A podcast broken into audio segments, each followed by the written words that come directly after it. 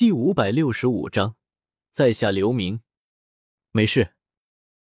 我护在韩雪身前，淡然笑着，却是看到没回头看火焰巨狼一眼。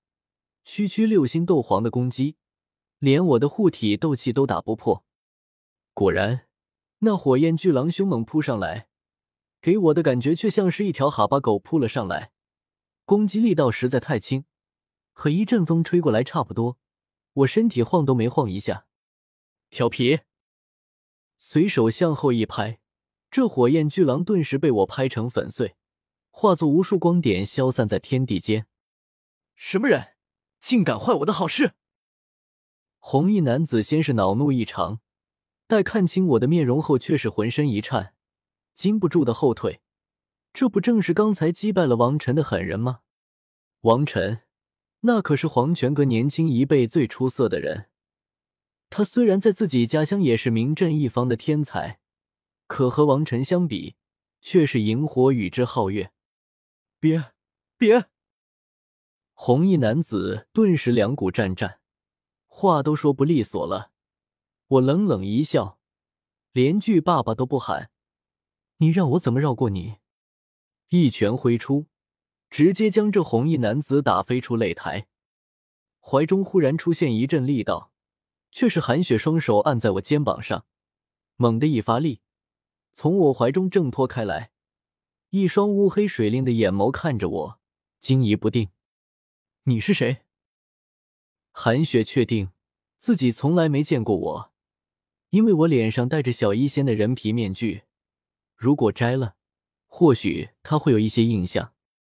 我，是你姐姐的同学，我们一起在迦南学院修炼过。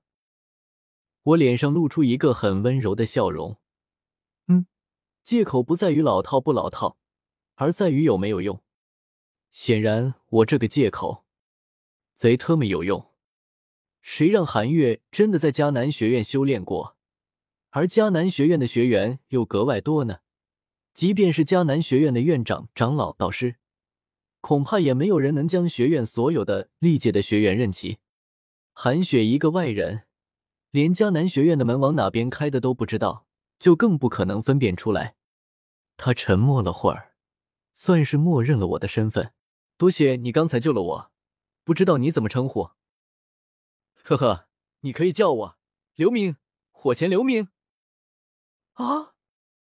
韩雪谈口微张，有些不知所措。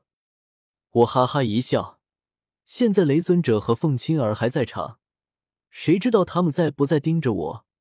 我的名字无法说出来，只能临时编一个。在下姓刘，单名一个名字，因为善是一把火钳，所以人送外号火钳刘明。迦南学院还有一个家伙，名叫霸枪柳琴，就是因为一杆长枪极为霸道，所以才得了这个名。我的也差不多。可你用的是铜剪啊！韩雪瞥了眼我手中的九节铜剪，暗暗吐槽道，心底却是紧跟着响起一道声音：“霸枪柳青，迦南内院确实有这么一个人，只是这个火前留名，我却从未听说过。看他的修为，分明已经踏入斗宗境界，在学院时不可能是无名之辈，难道是许多年前的学长？所以我没听说过。”可如果是许多年前的学长，他不该认识我的。这道声音陷入疑惑中，无法想明白这事情的因果。如果说这刘明是在骗韩雪，以他斗宗的实力，有必要这样吗？姐姐，我该怎么办？韩雪在心底问道。这道声音不是别人，正是韩月。当初在天北城大战时。韩月被洪家家主洪立武刀斩杀当场，血染长空，却是没有死绝，而是使用了一种秘法，有一缕残魂逃脱，依附在了妹妹韩雪身上。洪立只是斗皇巅峰强者，没病有达到斗宗境界，却是没发现韩月的小动作。之后因为洪家自己作死，弄出一个假大乐圣者传承。四面八方的斗宗强者闻讯而来，拖住了洪家，让韩月、韩雪顺利脱身，逃离天北城后，两姐妹无依无靠，只能四处流浪修炼。好在韩月生活经验丰富，不然就韩雪一人不谙世事，经验稀少，恐怕早被某些人吃的骨头都不剩了。饶是如此，两姐妹依旧过得极为艰苦。好在时来运转，碰到了一位斗宗强者留下的传承，有所收获，让韩雪顺利踏入斗皇境界。之后听闻四方阁大会在天星城召开。两姐妹想过来碰碰运气，便过来参赛了。雪儿，此人身份不明，但实力强大，不可轻易招惹。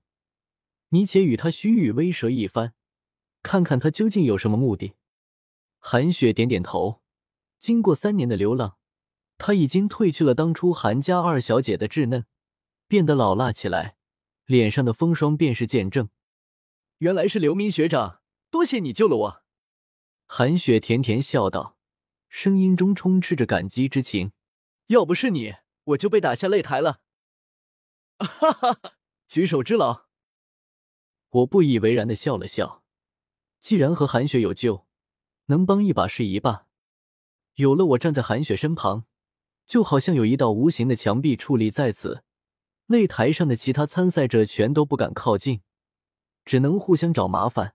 擂台上剩下的人数一点一点减少着，韩雪乌黑的眼眸转了转，见我一直没有开头的意思，迟疑了下，主动说道：“以刘明学长的修为，连王晨都能轻松击败，想来是有把握夺冠的吧？”